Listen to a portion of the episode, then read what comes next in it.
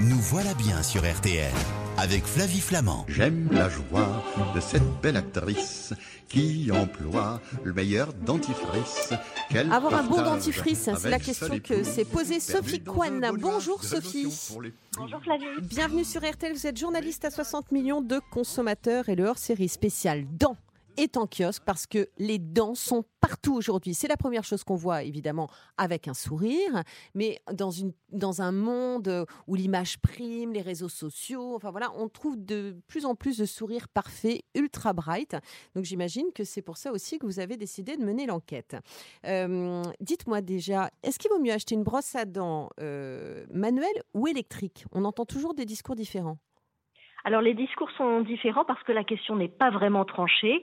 Euh, l'important c'est la- l'intensité et la régularité du brossage. Ouais. Donc euh, l'important c'est que vous soyez à l'aise avec votre brosse et qu'elle soit manuelle ou électrique, vous ayez envie de vous brosser les dents deux fois par jour. Avec une brosse à dents électrique, parfois le, le droitier arrivera à mieux brosser euh, à la fois le côté droit et le côté gauche et vice versa pour le, le gaucher. Donc ça peut être un petit plus, mais en vérité euh, c'est le fait de se brosser les dents deux fois par jour qui C'est ça. Et puis alors, moi, ça m'a- moi, ça m'abîme les gencives. Quand on a des gencives peut-être un peu fragiles, la brosse à dents électrique, ça, ça y Il faut va. faire un petit Il faut peu faire attention. ouais. Euh, tiens, on va parler de poils. Il faut, il faut des poils durs, médiums ou des poils souples qui caressent les dents au brossage? Moi, je suis, je prends les Alors, souples. Les, eh bien, c'est très bien, bravo Flavie. Euh, Les souples conviennent parfaitement. Euh, les, les durs et les médiums peuvent euh, abîmer un petit peu la gencive, donc les souples, ça va très bien. Et pas besoin d'avoir des, des poils coupés d'une manière ou d'une autre, c'est pas ça qui comptera. Alors, justement, allons-y. Les bains de bouche, ça sert à quelque chose? Eh bien non.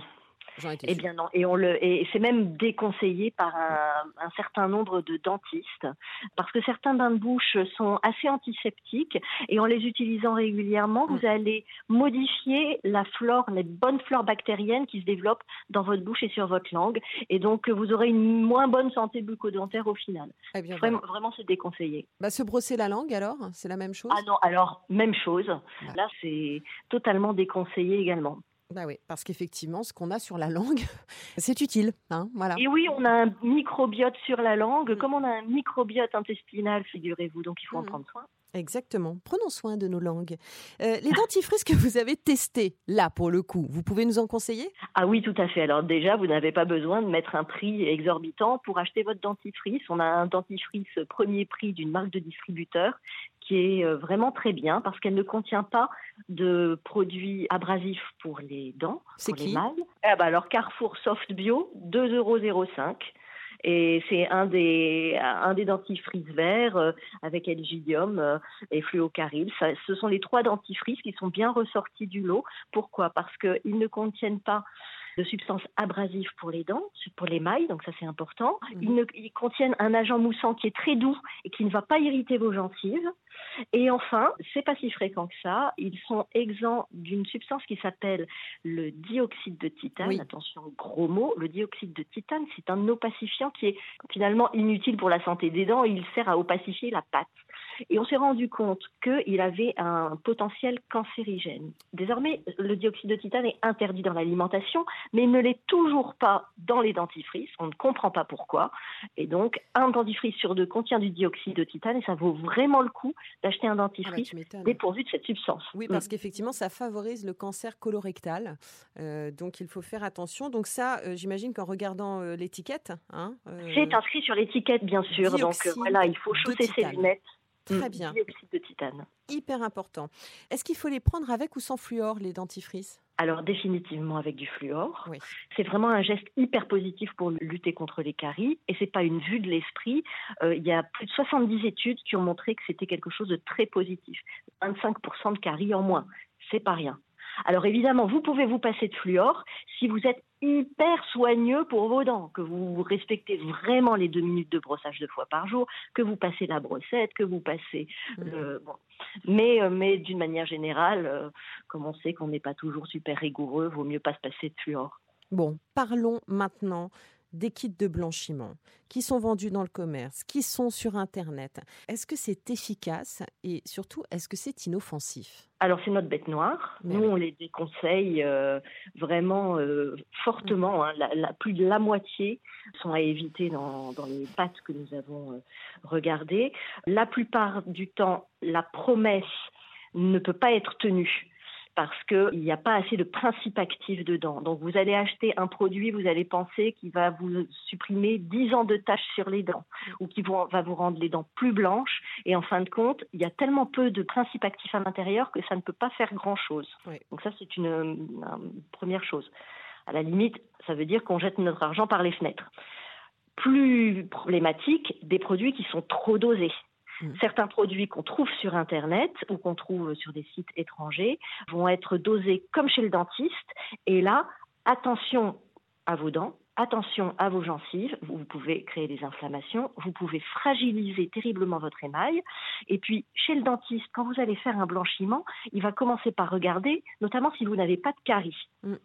Or, quand vous le faites tout seul avec ces produits-là, le principe actif, si vous avez une carie, il va s'insinuer dans la carie et il peut euh, détruire l'intérieur de la dent. Donc, euh, ce sont des produits vraiment euh, à déconseiller fortement, y compris les dentifrices pour le blanchiment les dentifrices blancheurs. Ne les utilisez surtout pas tous les jours. Vous les utilisez deux fois par semaine maximum si vous voulez protéger votre émail. Et d'autant plus, pardon, mais que le truc aussi dans ces dentifrices blancheurs, c'est que parfois ça vous fait simplement rougir les, gencives. Hein. ce qui est quand même une technique. On fait rougir les gencives et les dents paraissent plus blanches.